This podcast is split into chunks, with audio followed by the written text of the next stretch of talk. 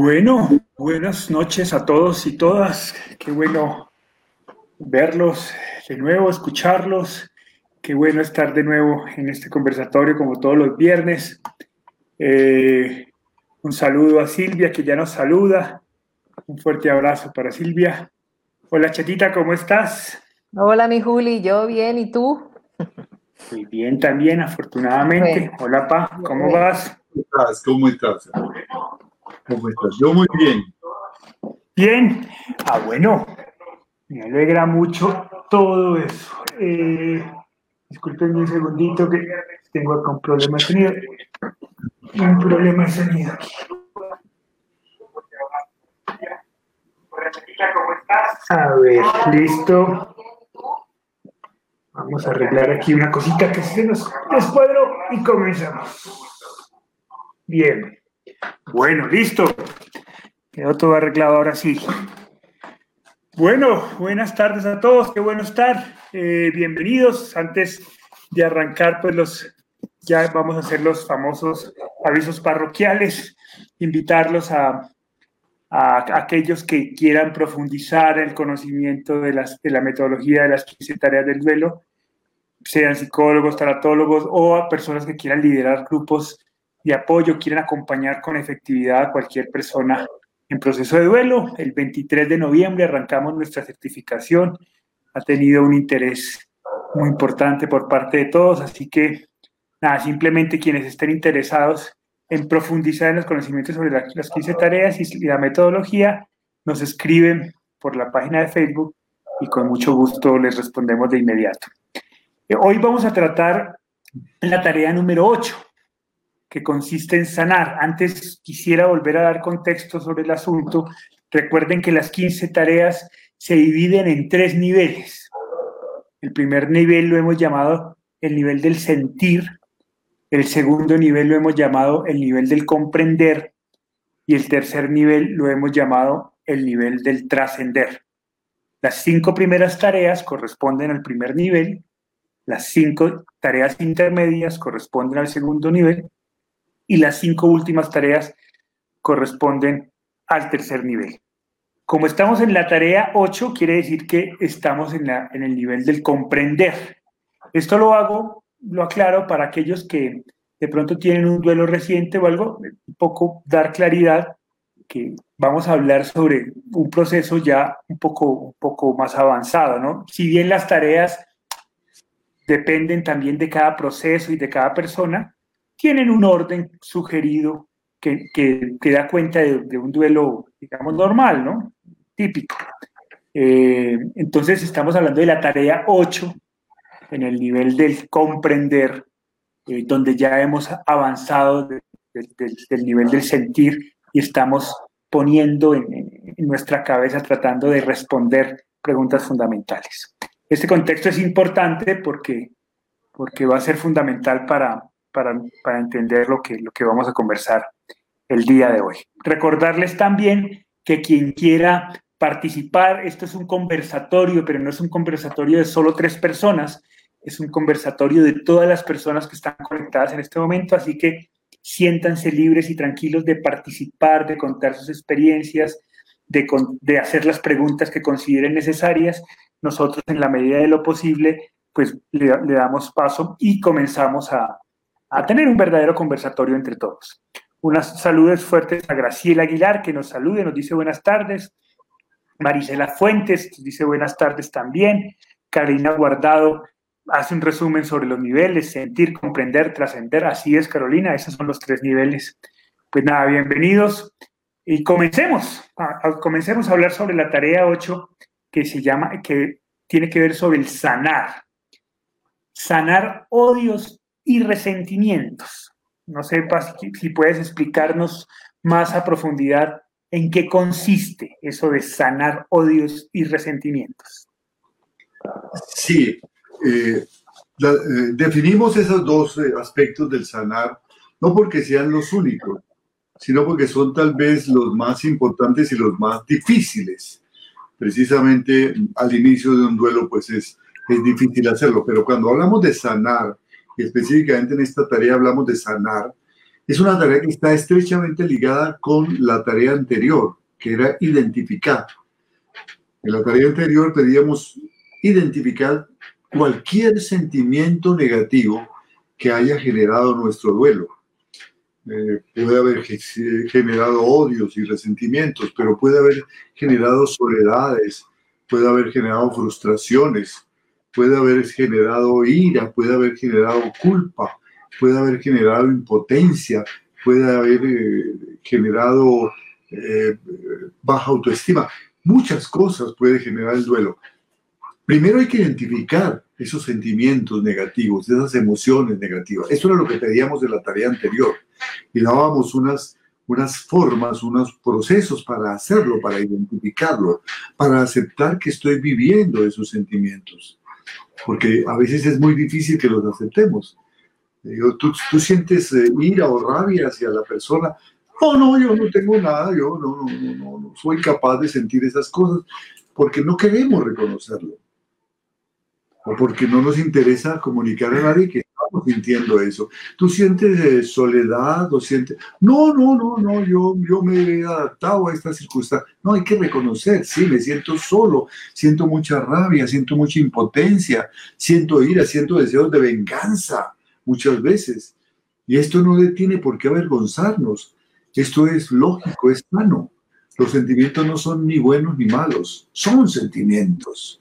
Las decisiones que tomamos frente a esos sentimientos ya podríamos darles un carácter de moralidad. ¿Fueron correctas esas decisiones? ¿Nos liberaron o por el contrario nos ataron más?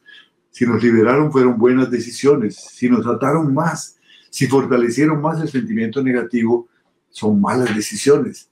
Entonces, identificamos en la pasada tarea esos sentimientos, entendemos que los tenemos, y ahora se trata de sanarlos, de sanarlos. Eh, nos centramos en el trabajo de, sanar el resentimiento y el odio porque es el más difícil. Es el más difícil. Eh, no hablamos en este momento eh, del perdón necesariamente. la palabra perdón tiene otra connotación. La palabra perdón supone un proceso en el cual yo sano primero y luego la persona que yo perdono repara el daño que me ha hecho y si es posible logro la reconciliación.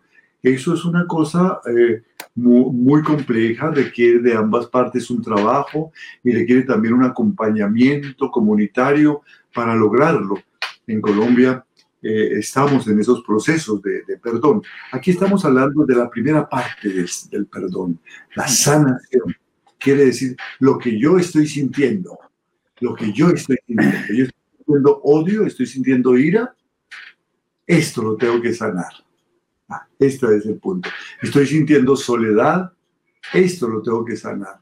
Estoy sintiendo resentimiento, estoy sintiendo frustración, estoy sintiendo intolerancia, estoy sintiendo ira, esto lo tengo que sanar.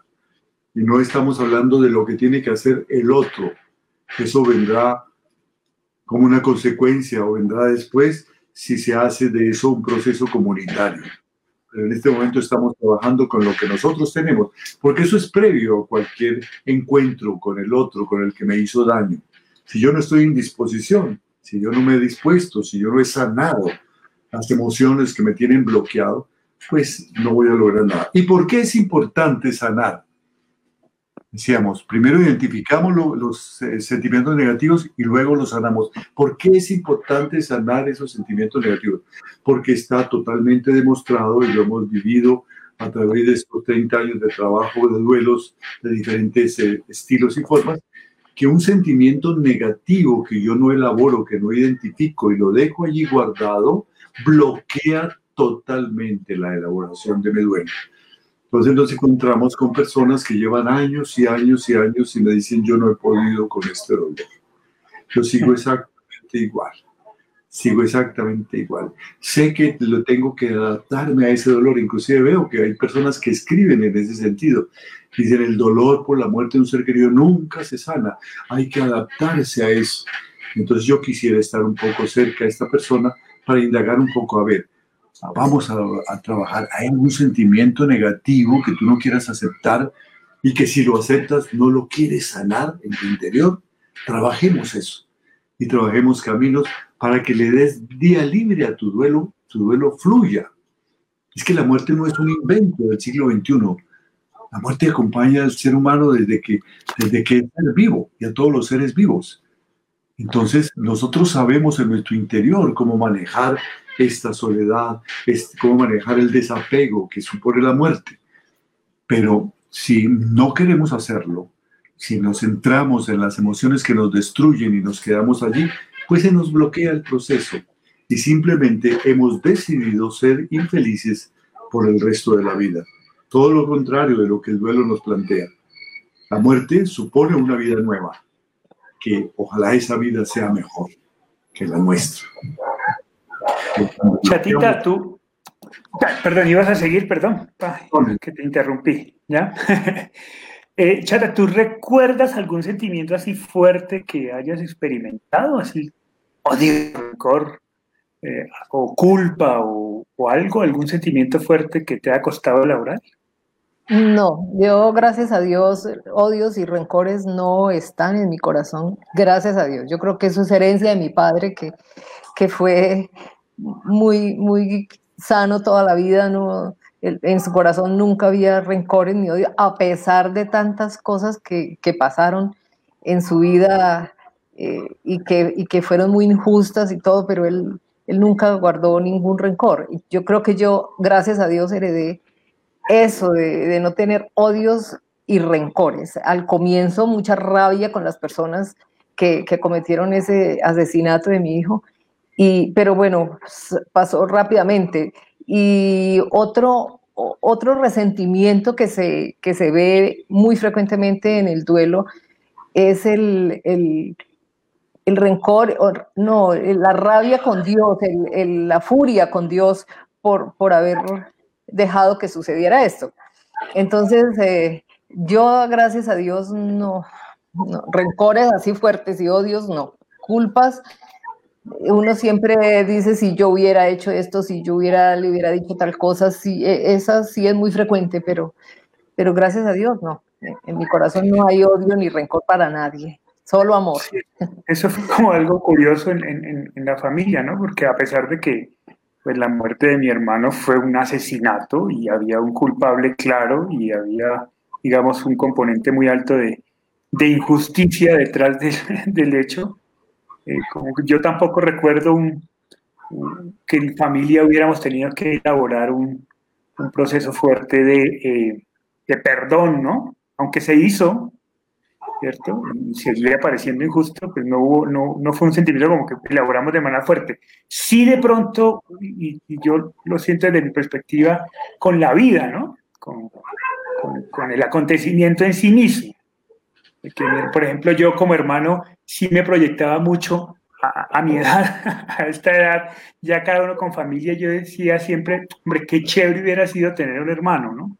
Qué chévere hubiera sido caminar con un hermano todo, esta, todo esto que se ha caminado. Y en los momentos importantes de la vida, eh, eso, ese, ese sentimiento creo que sí, sí ha sido un tema eh, que en mi caso permanentemente me toca elaborar, ¿no? Cuando llegan los momentos intensos de la vida siempre viene el qué chévere que hubiera sido compartirlo con él en vida, ¿no? Lo comparto con él de otra manera, pero siento eso, ¿no? Creo que es como el sentimiento más fuerte que hay que elaborar. Pero sí, no hubo un sentimiento de rabia ni rencor fuerte, pues que yo recuerde, ¿no? ¿Tú, Pa, sentiste alguna vez rabia? Yo sentí rabia, yo sentí rabia, pero sentía también la necesidad de hacer de esto una, un, fenómeno proactivo, algo, algo, alguna acción que se derivara de esto, que no me fuera a bloquear. Por eso cuando, cuando recuerdo que en una novena, eh, habían invitado a un sacerdote a que dirigiera la novena en la casa de los amigos que nos habían invitado. Me dijo, mañana voy a la cárcel a visitar al eh, hombre que es el, autor eh, intelectual de la muerte de su hijo. Tiene algo que decirle para él. Yo en ese momento tuve una reacción que posteriormente identifiqué como una forma de distinguir precisamente entre sanar y perdonar. Yo me planteé, tengo que decirle que lo perdono, no estaba capacitado para hacerlo en ese momento. Perdonar, además, además, si por perdón se entiende exonerar a las personas de la justa pena que tienen que vivir por haber cometido un delito, yo primero sería un irresponsable si busco que lo exoneren y segundo, estoy en pleno derecho de que las leyes eh, hagan justicia en ese caso, de tal manera que no puedo, no puedo tomarme, si por perdón voy a escoger eso. El perdón, como digo, es un proceso que viene después. Pero yo entendí que era una pregunta de sanación. Entonces le dije, sí, dígale que todos los días oraré por él para que sane sus odios y podamos vivir una vida nuevamente feliz, ambos. Entendí que tenía que sanar. Lo demás viene. Y luego hacer la demanda como correspondía y eh, hacerla con decisión, pero sin obsesión. Sobre todo cuando a veces las leyes no, no te pueden dar satisfacción a tu demanda gran parte de, estos eh, delitos se quedan sin ser castigados. Entonces, cuando uno toma esas demandas con obsesión y empieza eh, desesperadamente a que se haga justicia, se va destruyendo. Entonces, allí, el, odio y el resentimiento le agregamos la obsesión, la impotencia por no, no tener los medios de castigar a la persona que me hizo daño. Y agrego otro sentimiento negativo más que es la impotencia, la frustración, y eso me va destruyendo. Tenemos casos lamentables, lamentables de amigos que destruyeron su vida precisamente porque nunca pudieron sanar el odio que sintieron hacia quien les hizo daño, eh, causando la muerte de su ser querido, y destruyeron su vida con enfermedades tremendas que se generaron o simplemente con enfermedades mentales que tuvieron que padecer. Entonces, eh, tomar la decisión de sanar. Eso no quiere decir que ya, que ya quede sano y libre del odio, pero tomo la decisión y mediante un proceso, un ritual, cada día retomo esa decisión.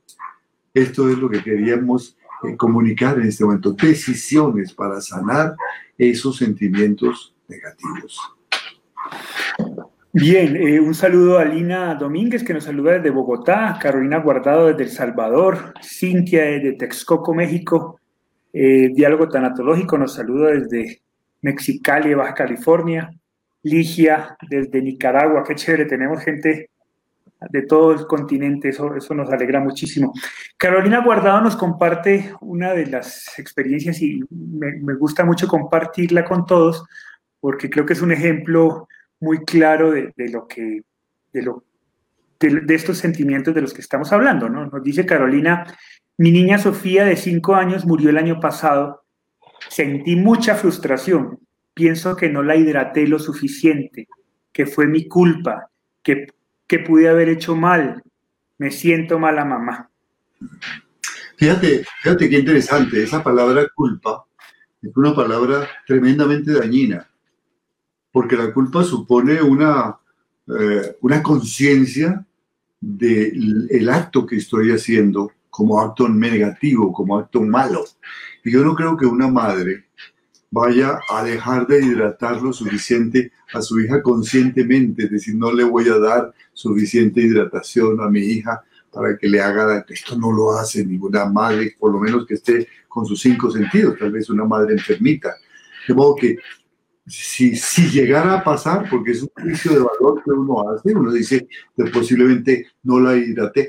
No somos expertos, no sé si eres médica, no sé si tenías en ese momento otras preocupaciones en tu cabeza, otras angustias, o simplemente la angustia te obnubiló, o simplemente no fue eso, sino que simplemente piensas que si lo hubieras hidratado más, eh, eh, no hubiera tenido el desenlace fatal. Muchas cosas pueden haber pasado, pero lo que no puede existir es culpa porque la culpa supone que yo soy consciente de que estoy haciendo esto que es malo y lo estoy haciendo en función de eso. Lo más que llegamos a hacer, aún siendo conscientes de eso, es responsables. La culpa, con todo respeto, es un invento de algunas teologías que hace daño, porque la culpa ensucia. Y cuando se me ensucia el alma por mi culpa, eso me quita la autoestima. Y cuando yo destruyo mi autoestima, soy incapaz de hacer algo positivo porque yo no valgo nada. Si yo hago algo que no es correcto, que hace daño a alguien, yo no soy culpable. Vaya a saber, Dios, cuántas cosas sucedieron, se dieron para que yo actuara de esa manera a nivel consciente o inconsciente. Pero sí soy responsable. La palabra responsable viene de responder. Por lo tanto, debo responder a esa acción que causó un daño. Y para responder, yo tengo que sentirme retado. Y para yo aceptar un reto, tengo que ser valiente. Pero si yo he destruido mi autoestima con una culpa, nunca soy valiente. Y más bien eludo la culpa y me escondo. O me excuso. O la evado. Porque no puedo hacerle frente. Porque no me siento capaz. Entonces la palabra culpa es una palabra que tenemos que desterrar en el proceso de sanación. ¿Eres responsable de tu hija? ¿Actuaste con irresponsabilidad?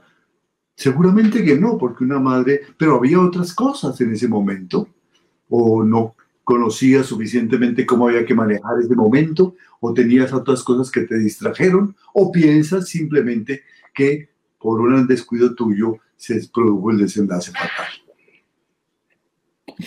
Bien, Ligia, Ligia nos, bueno, nos hace una pregunta bastante complicada de, responder, pero pues esa es la idea de este conversatorio, buscar las alternativas. Nos dice, ¿cómo sanar? Esa es la pregunta de ella. ¿Cómo sanar? Recuerden que las, las tareas que proponemos conllevan decisiones. Digamos, nuestra propuesta, y la voy a leer, pero digamos, esta es una propuesta en términos generales, seguramente la respuesta a esa pregunta tendrá connotaciones individuales eh, y decisiones particulares que cada uno tendrá que examinar. Sin embargo, lo que queremos es dar un marco de, inicio en donde la gente pueda, pueda arrancar, ¿no? Las decisiones concretas que proponemos eh, en esta tarea son cuatro. Decisión número uno, reflexiona sobre esos sentimientos y decide sanarlos aunque el sentimiento persista. Eh, primero es identificar el sentimiento y un poco la primera decisión es identifica con claridad ¿Qué es lo que estás sintiendo? Decisión número dos, ubica el origen de ese sentimiento y toma decisión efectiva de sanarlo mediante una reflexión, una meditación, un, un ritual. Entonces, has identificado el sentimiento, has identificado el origen de ese sentimiento. Decisión número tres, compártelo. Comenta tu decisión de sanar con tu familia, con un grupo de apoyo, Pídeles ayuda, que te acompañen en ese proceso de sanación. Siempre la, palabra tiene un poder sanador, ¿no? Un poder creador. Cuando hay la intención de sanar eso, ¿perdón? Pongamos ejemplos, pongamos ejemplos. Sí, sí, espérate, espérate, espérate. Termino los cuatro y, vamos y aterrizamos todo esto para... Y la decisión cuatro es durante la semana, escríbelo, ¿no? Siempre el escribir permite ir ordenando las ideas, permite ir poniendo en orden. Digamos, ese es, el camino que proponemos inicialmente. Ahora sí, pa, aterricemos el asunto, pongamos ejemplos. Entonces, yo me siento responsable porque pienso que no atendí suficientemente a mi hijo, a mi hija, no le llevé a tiempo al médico y me siento culpable por eso. Entonces, lo primero es aceptar que siento que estoy sintiendo esa culpabilidad. ¿Qué validez tiene esa culpabilidad realmente? Es una, es una es realmente la culpa que nos han inventado desde nuestra formación. ¿Fue siquiera una falta de responsabilidad?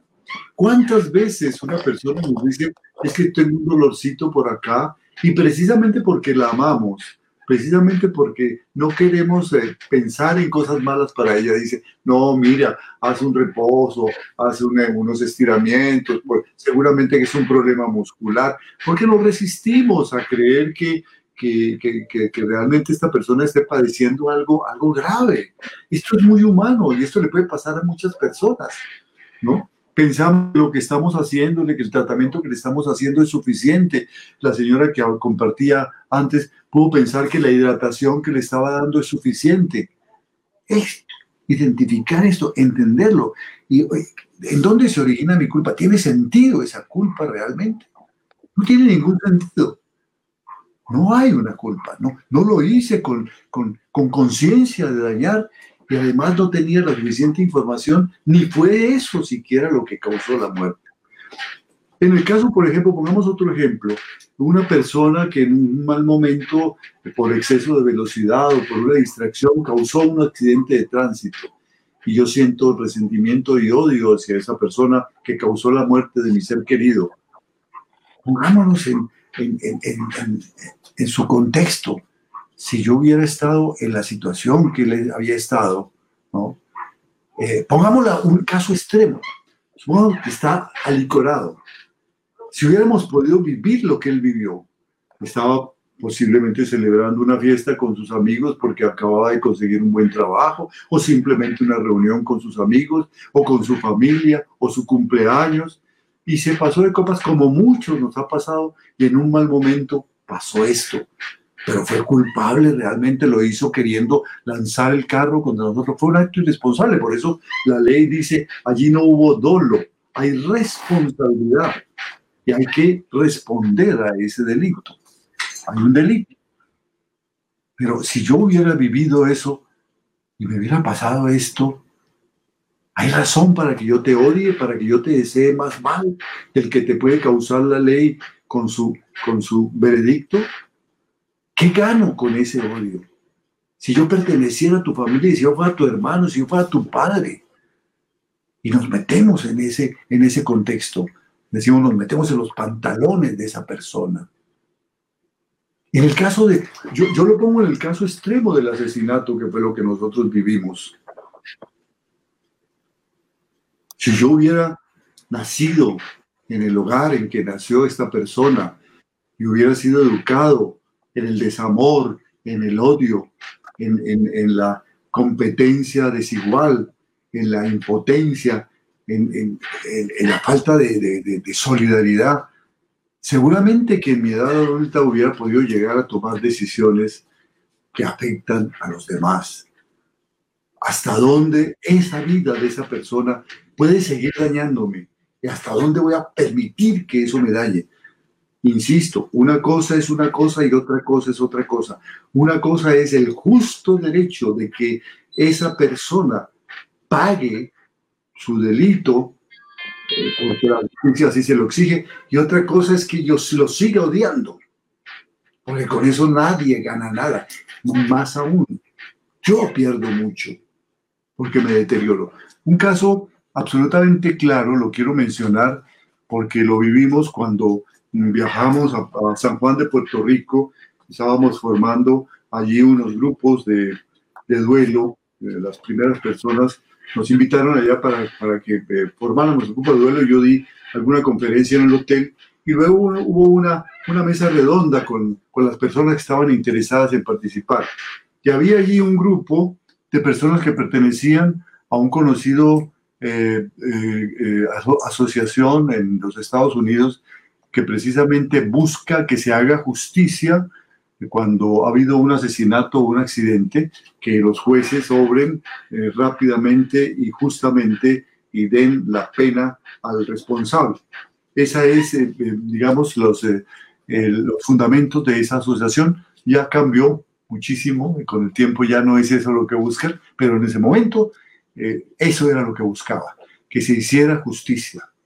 Y cuando yo les hacía reflexionar que eso estaba bien, que me parecía que era lógico, era justo, era un derecho y un deber ciudadano, que buscar esa justicia, eh, pero que había mucho más detrás de eso, eh, el odio que yo estaba sintiendo, un padre de los que estaba allí presente, un padre de familia de los que estaba así presente, me dice, usted tiene mucha razón, nosotros asistimos al ajusticiamiento eh, a través de la silla eléctrica del asesino y violador de nuestras niñas. Había violado a varias de las niñas en, un colegio y ellos asistieron al, ajusticiamiento de la silla eléctrica. Y el ajusticiamiento fue especialmente tenebroso porque parece que este hombre que era muy fuerte resistió muchas descargas y esto se ve a través de, de en esa época lo veían a través de una de una, de una ventana, veían al ajusticiado y vieron cómo se fue retorciendo y se fue deformando su rostro. Fue un, espectáculo lamentable.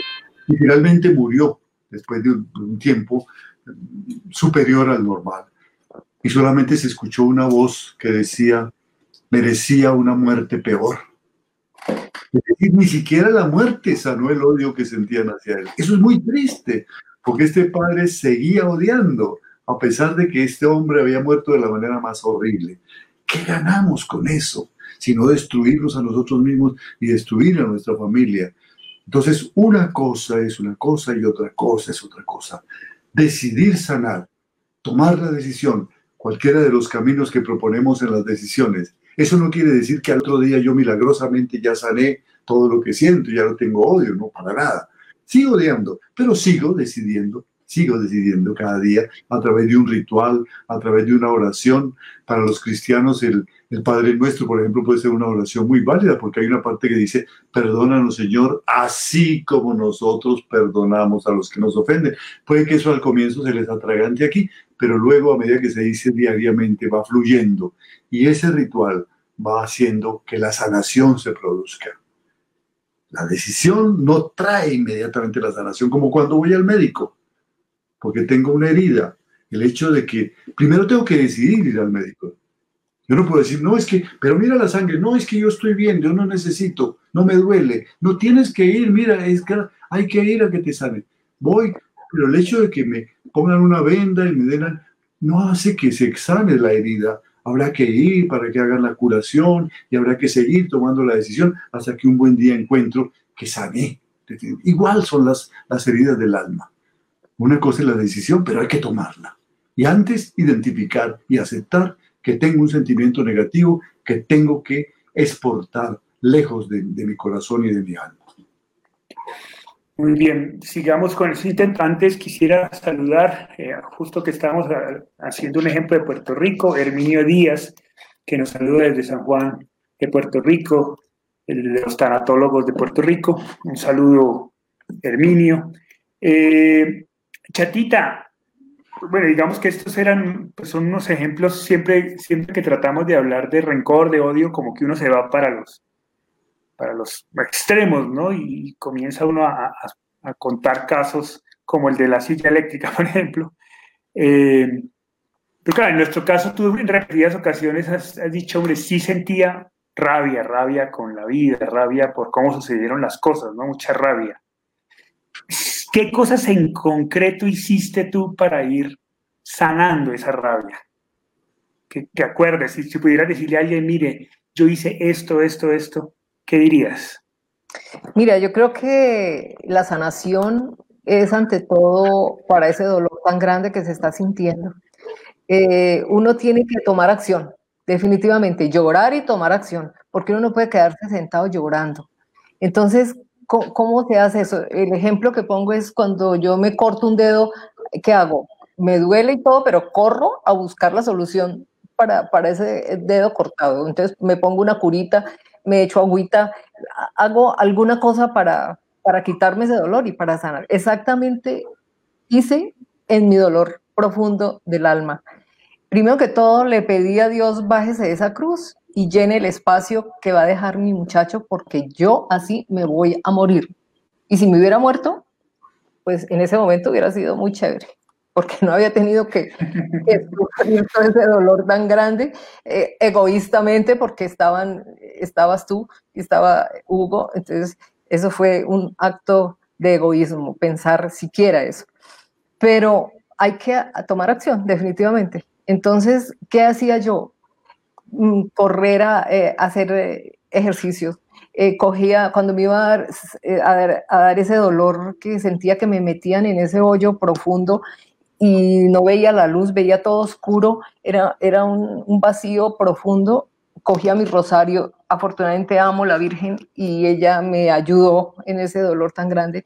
Yo cogía mi rosario y puede ser como un mantra y entonces me iba calmando y eso ya cuando terminaba mi rosario yo ya estaba más calmadita. Entonces, er, son pequeñas cositas que hay que hacer para, para no dejarnos hundir, no sentarnos a llorar. Toca, porque, porque eso nos, nos hunde más en el, en el hoyo. Lloramos porque nuestro ser querido se merece esas lágrimas, es tanto el amor que se les tiene que se merece esas lágrimas. Y además nos limpian el alma, pero hay que tomar acción definitivamente. Yo salí a hacer ejercicios, yo arreglé su cuarto rápido, yo repartí su ropa, ya no la quería porque ya no lo tenía él, que era el que me importaba. Entonces, ¿qué me importaba esa ropa? muy linda y todo que era de él, pero, pero no, si lo que importaba era que era él. Entonces, si no está él, ¿para qué quería yo esa ropa? Entonces, solucioné ese problema rápido, hice muchas cosas rápido y eso logró sacarme adelante bastante rápido. Sí, una vez más, es muy importante lo que dice la chata, ¿no? Es tomar acción. El, ejemplo es muy claro. Si yo me corto un dedo, hago algo, no voy, busco una cura. Por eso quiero insistir en las decisiones que planteamos, que son como el camino. Siempre quiero aterrizar esto en cosas muy concretas. Decisión una, ubica esos sentimientos, qué es lo que estás sintiendo, cuáles son esos sentimientos negativos, rabia, rencor. Ubica cuál es el origen, es la decisión dos.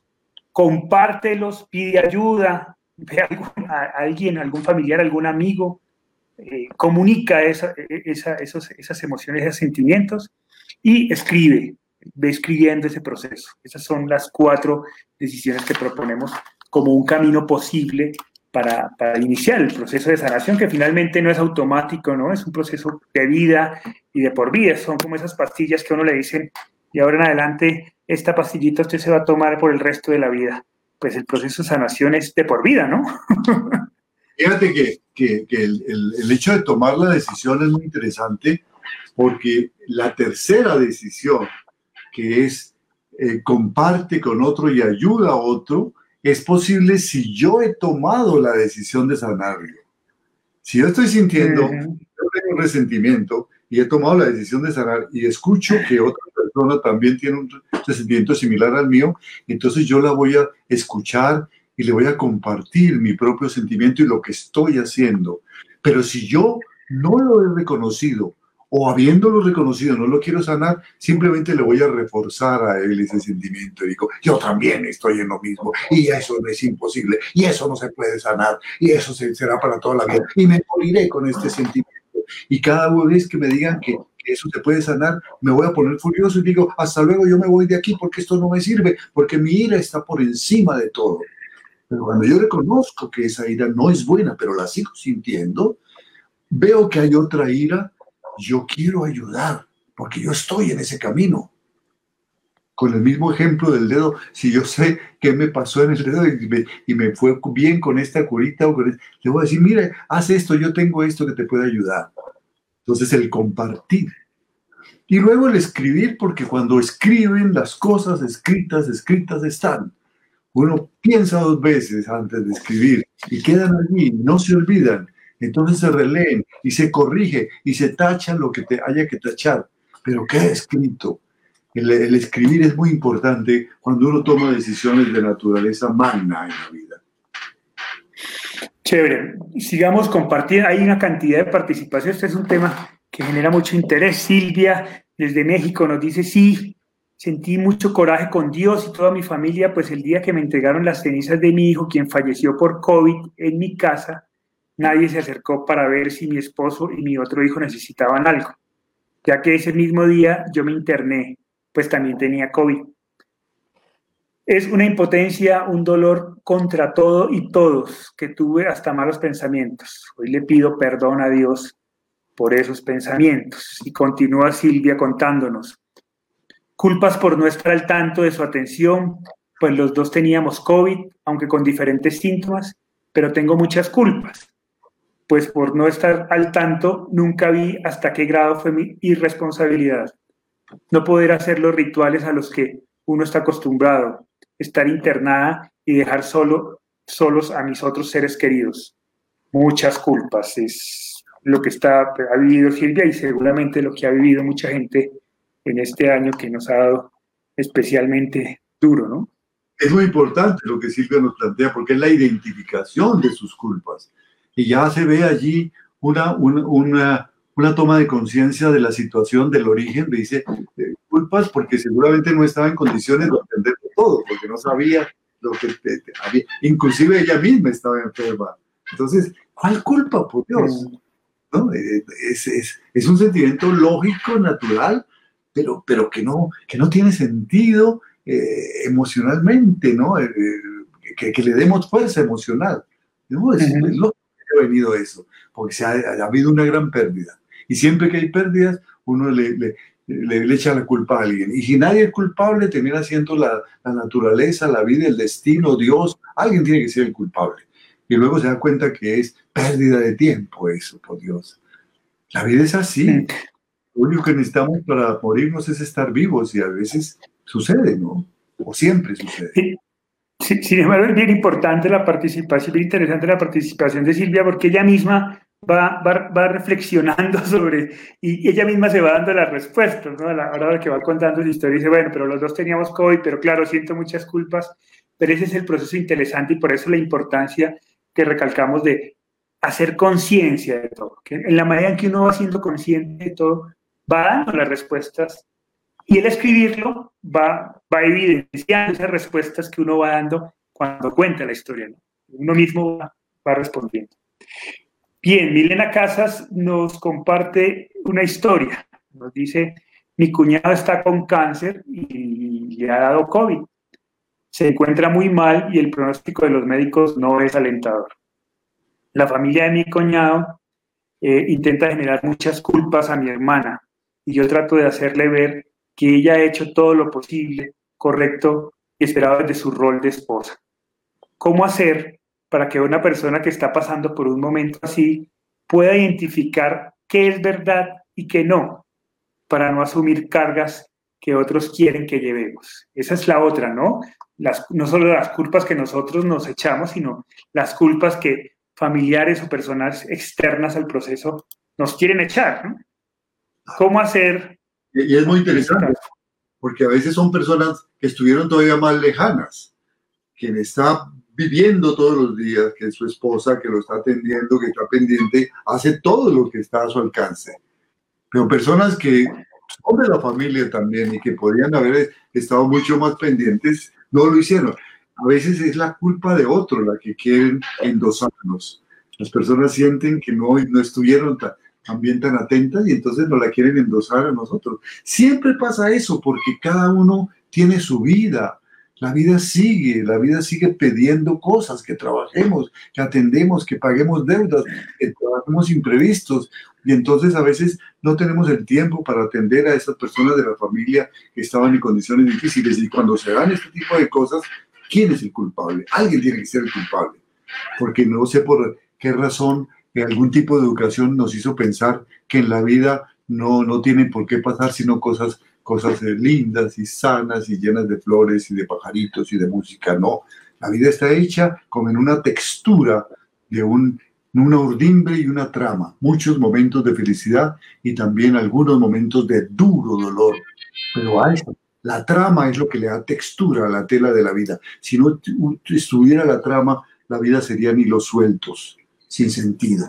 No se puede pensar en una vida en donde solamente vamos a gozar. Entonces, cuando se da el dolor, hay que buscarle un culpable. No, simplemente las cosas son así. Son así. Estamos en una pandemia y es muy probable que nos hayamos contagiado pese a todo lo que nosotros hagamos para, para evitarlo. Si hacemos buenas cosas, la probabilidad será menor, pero puede pasar.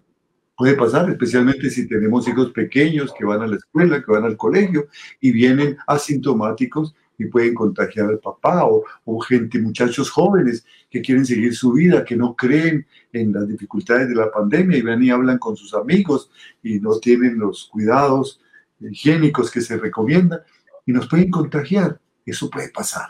Entonces, buscar culpas es perder el tiempo. ¿Cómo nos solidarizamos más bien apoyando a esta persona linda, querida, que ha entregado la vida a su esposo? Y, tiene, está enfrentando este momento y no echándole más cargas. Y si hay que decirle a ella, libérate por favor mujer y siéntete feliz y plena de lo que hiciste. Has actuado como una heroína frente a la responsabilidad que la vida te ha pedido. Pero no, no permitas que te destruyan todo ese labor. Sí, igual, igual yo creo que la culpa es, es parte del proceso, ¿no? Es un elemento más del duelo siempre va a llegar de alguna manera, ¿no? sí, de alguna forma. en eso. ¿Y qué hay culpa? Porque tenemos problemas de conexión. ¿Me escucha? ¿Me escucha? Sí, sí, te cortado, pues te escuchamos. Me cayó la conexión. Favor, si me pueden confirmar. ¿Me estás escuchando, pa? Sí, sí, sí, te estoy escuchando. Ya, ya, ya volvimos. Sí, decía que finalmente las culpas hacen parte del proceso, muchas veces hace parte de la impotencia, ¿no? En el caso que nos cuenta Milena, bueno, hay una persona con cáncer que encima de eso se, se ha infectado de COVID, es decir, son dos cosas muy graves y muy complicadas de la vida, ¿cierto? De, de, las cosas que pasan. Eh, entonces, obviamente eso genera impotencia y esa impotencia hace que, la culpa surja de alguna manera, porque como tú dices, hay que echarle la culpa a algo, ¿no? Esto tiene que ser culpable, de eso tiene que ser culpable a alguien, aunque sean unas cosas fortuitas de la vida, las cosas que pasan en la vida. Entonces, hace parte del proceso. Lo importante en sí mismo no es la culpa, sino qué hacemos con eso, qué hacemos con todo, con todo ese proceso que es normal, que es natural en el duelo, ¿no? Que entenderlo, entenderlo, sí, entenderlo, reconocerlo y tomar acción sobre, sobre ese asunto. Eh, bueno, tenemos mucha participación, definitivamente es un tema que creo que vamos a tener que seguir en el próximo conversatorio porque es, está ahí donde está el clic. De, ojo que recordemos que las tareas están divididas en niveles y estamos en el de conocer, pero estamos a punto de, de pasar al nivel de trascender. Y no es posible pasar el nivel de trascender si no, si no trabajamos esto, ¿no? Esto es obligatorio. Muchas, personas estarán preguntando en este momento, pero ¿cómo, ¿cómo me piden este sanar si recientemente estoy viviendo esto? Eh, eh, obvio, primero lo primero, primero tienes que manejar todos tus sentimientos, por eso las cinco primeras tareas están dirigidas a manejar esas emociones. No puede decir, no, esto es muy difícil, como nos decían eh, la semana pasada sobre identificar. ¿Qué tarea tan difícil? Decía alguien. Claro que es difícil. Cada, vez las tareas, si queremos crecer, van siendo más exigentes. Claro. De hecho, eh, Marisela Fuentes nos dice, la culpa es parte del duelo y para poder ver las cosas como ustedes las ven, se necesita trabajar en el duelo para poder llegar a la aceptación y así liberarnos de la culpa. Es, es cierto, esto no es una iluminación, esto no, es que bajó el Espíritu Santo y nos llenó, pues, y de, una mañana amanecimos sanando. Todo no, esto es de trabajo, esto es de tomar la decisión, esto es de, de decidirlo diariamente, de tomar acción, de comunicarlo, de comentarlo, de pedir ayuda. Es un trabajo, es una decisión de vida que exige de nosotros, ¿no? Y exige la decisión firme de sanar. Exige la decisión, porque no podemos quedar diciendo, esto es muy difícil, ¿no? Eso, es Recuerdo que alguna vez eh, nos entrevistaron eh, para la televisión y entonces nos preguntaron si habíamos sanado el odio hacia el asesino de nuestro hijo y nos presentaban como, como unos héroes. Yo le dije, no, esto es cuestión de supervivencia, aquí no hay ningún heroísmo. Es que había que sobrevivir. Nosotros no podíamos cargar un odio toda la vida. Entonces, por favor, no nos haga héroes porque eso nos aleja nos pone como, esto no lo puedo hacer, esto es de, de personas superiores, ¿no? ¿Cuál personas superiores? Seres humanos corrientes que simplemente queremos seguir viviendo y cada vez vivir mejor y aprovechar todo lo que la vida nos brinda, doloroso o dichoso, para crecer. Esa es la esencia de ser un ser humano. Eso es vivir. Lo demás es mentirnos. Creer que porque nos portamos bien no nos va a pasar nada malo en la vida. Eso es una mentira nos van a pasar cosas por el hecho de, ser em, vegetarianos. Eso no quiere decir que un día no nos va a coger un toro y nos va, puede dar una cornada si nos descuidamos. No, la sigue. Y entonces entenderla, pero tomar decisiones, no decir, no, esto es imposible, y entonces te quedas atrapado. Hay que tomar decisiones. Chatita, tú habías dicho, no sé si soltaste alguna frasecita ahí que dejé pasar y que no quisiera dejar pasar. Hiciste, es que el perdón se, se puede aprender. No, sé, no, sé, a qué te refieres, ¿qué, qué sería lo que yo dije? entonces la pregunta es, entonces, ¿uno puede aprender a perdonar? Claro que, claro que sí, toca aprender a la fuerza a la fuerza, porque si uno no perdona, si uno no perdona, el afectado es uno.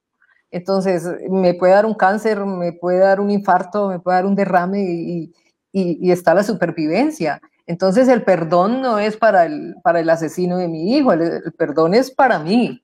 Entonces, gracias a Dios, yo, yo pude hacerlo tan rápido y, y pues mi salud no se vio afectada, pero eh, conozco gente que ha muerto. Por ejemplo, un, un, amigo nuestro y la hija murió, el hijo murió en el accidente de Avianca de Pablo Escobar. Y el Señor no pudo perdonar. El Señor no pudo perdonar por más que se le luchó, por más que estuvo con psicólogos, con psiquiatras, tomando medicina. A los seis meses, un cáncer terrible y murió. Entonces, todo eso influye en, la salud y como seguimos vivos, pues es, mejor perdonar y no, y no seguir uno amargando la vida peor, complicándola. Pero, dime. Yo quiero hacer la aclaración semántica porque es muy clara. Una cosa es sanar, perdonar. Y esto lo hago porque en Colombia estamos en un proceso de perdón a través de la Jurisdicción Especial para la Paz, que te ha traído muchos, eh, muchos eh, eh, la gente se conflictúa con esto y nos cuesta entender qué es lo que está pasando. La sanación es una cosa personal, lo que yo estoy sintiendo. El perdón es un trabajo de dos, en donde debe haber el reconocimiento de la falla que te produjo y, y, y, y, devolver el mal que hemos hecho. Entonces puede venir, si es posible, la reconciliación, o por lo menos el no hacernos daño. El, saber que estamos aquí juntos, pero no nos vamos a seguir haciendo daño. Eso es otra cosa. Entonces, no confundamos perdonar, que es un proceso más largo, más complicado y que requiere la participación de los dos para que haya retribución al daño hecho, con sanar, que es la primer parte, el odio que yo siento hacia esa persona, el deseo de que le vaya mal. ¿Qué gano yo con esto? Nada. Eso es independiente del justo derecho que tengo de acudir a la justicia con decisión, pero sin obsesión, para que esa persona pague por sus delitos. Eso es otra cosa. Digo con decisión, pero no con obsesión, porque si es con obsesión, si la justicia no me funciona, entonces se perpetúa mi daño y no puedo y vuelvo a, sentirme afectado y no hay sanación. Vuelvo atrás. Ok. Cintia Alcántara nos dice, tiene razón la chatita, el perdón es un regalo para nosotros, un tema de supervivencia, como lo dice mi papá. Bien.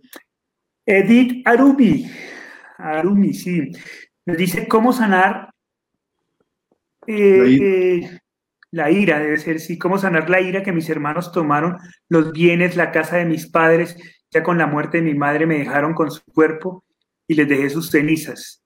Y su propósito era, era si casa y somos propietarios, todos sus hijos hace cuatro años, que no sé de ellos, yo me quedé con las escrituras, pero como son abogados, tengo rencor de sus actos. Entiendo que hay un problema de bienes después de la muerte de sus padres, eh, que hay, un problema familiar complicado. ¿Cómo sanar eso? Hay, hay, un caso claro en el que hay un proceso legal en el que él tiene todo el derecho, por más que sean abogados, en los países eh, civilizados se acude a la ley, él tiene las escrituras, él es heredero legítimo, no que hay un proceso en el que debe participar. Pero otra cosa es llenarme de odio y de frustración todos los días porque la ley no define y porque me hicieron esto. Allí no gano nada. No, vamos maduramente. Posiblemente no podamos volver ser muy buenos amigos con estas personas, pero tampoco los vamos a irrespetar. Simplemente cada cual a la hora de, de, de, de las situaciones extremas jala por su lado, como decimos. Defiende de sus propios intereses y está pensando que eso es, eso es viveza o eso es inteligencia. Pero yo no me puedo dañar por eso. Yo tengo un proceso que hacer ante las autoridades, ante los jueces, que tengo que adelantar, que tengo que atender con decisión, pero sin obsesión y sin que el odio me ciegue, porque con odio ni siquiera soy capaz de hacer declaraciones bien hechas. ni siquiera soy capaz de mantenerme al tanto de lo que está pasando jurídicamente. Profesionalmente. Sí, aquí una vez más hay que distinguir los dos espacios, ¿no? Uno es el proceso interior, que, es el resentimiento que tenemos dentro, y otra cosa son las acciones necesarias legales que hay que hacer, ¿no? Y se pueden hacer las dos cosas sin hacernos daño, ¿no? Hay que trabajar interiormente lo que sentimos, independientemente de que haya un, juicio y un proceso que, claro, va, va, va, va, a influir en nuestras emociones, pero que de eso se trata, de comenzar a trabajar, a manejarlo por simple y pura supervivencia. Y, el siguiente paso que hay que tener en cuenta, la decisión de sanar no necesariamente trae la sanación eh, mágica. Es una decisión que se repite diariamente hasta que un buen día encuentras que has sanado el odio. Se ha, realizado el proceso. Ah, es que yo, sí, decidí, pero sigo odiando. Sí, claro que al otro día seguirás odiando. Pero sigue, decide, decide sanar. Porque es tu salud, es tu vida, es tu felicidad la que está de por medio. Independientemente de si consigues la casa o no la consigues. Es tu vida. Sí, Marisela Fuentes nos dice la fuerza de voluntad es muy importante para trascender en el duelo, porque tenemos dos caminos cuando sufrimos una pérdida. Uno, tomar decisiones para que al transitar el duelo podamos llegar a una transformación y darle un sí a la vida o quedarnos en el papel de víctimas rumiando nuestro dolor, diciendo, pobrecito nosotros que hemos sido atropellados por la vida y seguir lamentándonos sin, sin evolución. Es un poco eso. Chatita, ya para terminar un poco, tú cuentas siempre y le has contado en, conversaciones anteriores ese momento de, creo que estabas frente a una ventana o no sé dónde, no, recuerdo bien el, el, ambiente, en donde gritaste malditos, que fue un momento en donde sin duda alguna sentiste rabia y odio por las personas que le habían hecho eso a mi hermano. ¿Tú recuerdas bien eso? ¿Y qué pasó cuando gritaste? ¿Qué pasó cuando expresaste? ¿Qué pasó cuando identificaste esa rabia? Sí, claro, eso fue estando Hugo Alejandro vivo aún en, cuidado intensivo, que fue tan doloroso llegar y verle su cara vuelta nada, toda hinchada por todas esas balas que había recibido.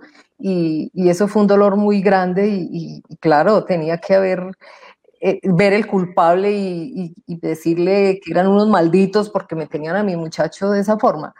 Pero, pero eso fue un momentico allí mientras, mientras seguía llorando y mientras esperaba, guardaba esperanzas de que él pudiera seguir. Y ahí fue muy reciente, entonces, eh, claro, ese era un sentimiento muy fuerte y muy doloroso verlo así, pero con mucha esperanza de que, de que fuera lo mejor para él.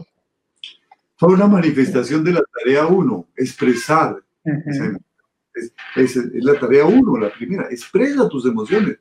¿Cómo le puedes pedir a una madre que su hijo está en cuidados intensivos, un borde de la muerte, que piense en sanar? no, expresa tu rabia, tu odio. Y, al gritar, expresó eso. Esto es A eso iba a eso iba porque es muy importante la diferencia, ¿no? Por eso yo comencé este conversatorio diciendo, esta es la tarea 8 del nivel 2. Entonces, esa es la diferencia entre expresar el sentimiento e identificarlo. El uno es un proceso de la emoción, del sentir, que hay que expresarlo. El otro es un, un proceso cognitivo, de entenderlo, de identificarlo. Por eso están en dos niveles diferentes y son dos procesos diferentes y son dos tiempos diferentes del duelo, ¿no? Primero hay que expresarlo, después vendrá el tiempo para reconocerlo. Lina Domínguez nos dice paso a paso según el proceso que cada uno viva. Lo importante es no dejar de caminar. Posiblemente existan unos días mejores que otros. Escucharlos nos inspira a entender que sí se puede llegar a tener más paz y alivio a través de la sanación. Eh, Ibero finalmente nos dice, eh, yo con mis pérdidas no me gusta que me vean eh, con miradas tristes, con mirada triste, me imagino que dice. Ah, Yo con mis pérdidas no me gusta que me vean tristes. Pero tienes eh, toda la razón, eso tienes toda la razón, pero eso es muy molesto. No, a nosotros no nos gusta que nos tengan lástima. Por eso no queremos ser dolientes, queremos ser duelistas. porque el duelista se bate con el duelo. El doliente le tiene lástima. Claro, ahora, ahora dice después, me he aislado mucho. Estoy de acuerdo en que uno no le gusta verse así. Eh, estoy consciente que una, un, arranque inicial sea aislarse, pero tarde o temprano hay que comenzar a volcarse otra vez a la, a la comunicación, buscar ayuda, entender, ¿no? entender que sentir dolor tampoco es cuestión de vergüenza, ¿no? Sí, pues vamos a la, a la tarea uno. Cuando yo me aíslo, limito la expresión de mis emociones, porque lo hago en privado. Entonces, la fuerza que debería tener, que genera la solidaridad, la compañía. Cuando yo invito a mi familia y digo, estoy sintiéndome triste, acompáñenme a llorar, estoy sintiéndome furioso. Entonces, cuando yo me aíslo, me alejo del trabajo, del dolor, de la expresión del dolor. Lo, experimento para mí es como, como el actor que, que actúa para sí mismo o el cantante que canta para sí mismo. Tiene algún sentido, pero qué bueno cuando lo haces, cuando permites expresar eso y buscas el espacio para hacerlo. Porque muy bien. Muy bien. Bueno, Pau nos dice buenas noches, saludos desde Quito, desde Quito, Ecuador. Bueno, creo que este es un tema bastante interesante. Vuelvo insisto, esta es la bisagra fundamental para, para comenzar a abrir el camino hacia el nivel 3, que es trascender Así que, y pues lo vemos, ha habido mucha participación de todos. Creo que es un tema que, que exige una segunda parte, así que lo que propongo es que el, nuestro próximo conversatorio sigamos elaborando y trabajando y profundizando sobre temas del perdón. Los invitamos a todos los que nos han acompañado a que nos acompañen también la próxima edición para, para seguir profundizando y trabajando con todos sus comentarios sobre, sobre la sanación que sin duda alguna es la puerta de entrada hacia la trascendencia de nuestro dolor, hacia darle significado a la, un nuevo significado a la vida y, en honor al, ser querido que, hemos perdido, ¿no? Sería bueno que para iniciar el próximo conversatorio sobre este tema hagamos un breve resumen de las cosas que hemos logrado aclarar, hemos logrado precisar, para no volver a, lo que, sino avanzar, no volver sobre lo mismo. Vendrán muchas personas nuevas, habrá que informarlas en, en qué punto estamos y qué otras inquietudes van a surgir y qué dificultades hay para llevar adelante lo que estamos proponiendo. Ojo que, y quiero, quiero arrancar desde el último comentario que nos hace Silvia, que dice, por eso es tan importante este grupo, poder expresar lo que sentimos sin sentirnos juzgados. Gracias. Y esa es la idea, esa es la idea de este conversatorio. Así que siéntanse libres en, todo este proceso del perdón y de la sanación de expresar con total libertad sus emociones, porque de eso se trata, poder coger sus ejemplos para reflexionar de alguna manera y, brindar ideas y caminos de ayuda a cada una de las personas que nos escuchan. Eh, eso es todo, muchas gracias por acompañarnos, espero que haya sido útil, eh, espero que haya sido de, ayuda para todos los que nos han escuchado. Eh, y nos vemos, ya saben, el próximo viernes a las 6 de la tarde hora Colombia, ya cada uno identificará en su país qué horas serán, pero pues es la misma hora que hemos, en la que hemos estado hoy. Muchas gracias a todos por acompañarnos, muchas gracias a todos por participar, la chatita por sus, por sus comentarios, por su corazón, al Coquitas, muchas gracias. También un pico fuerte y un saludo muy fuerte para todos que tengan un muy, muy, muy buen fin de semana. Pásenla bien. Hasta luego.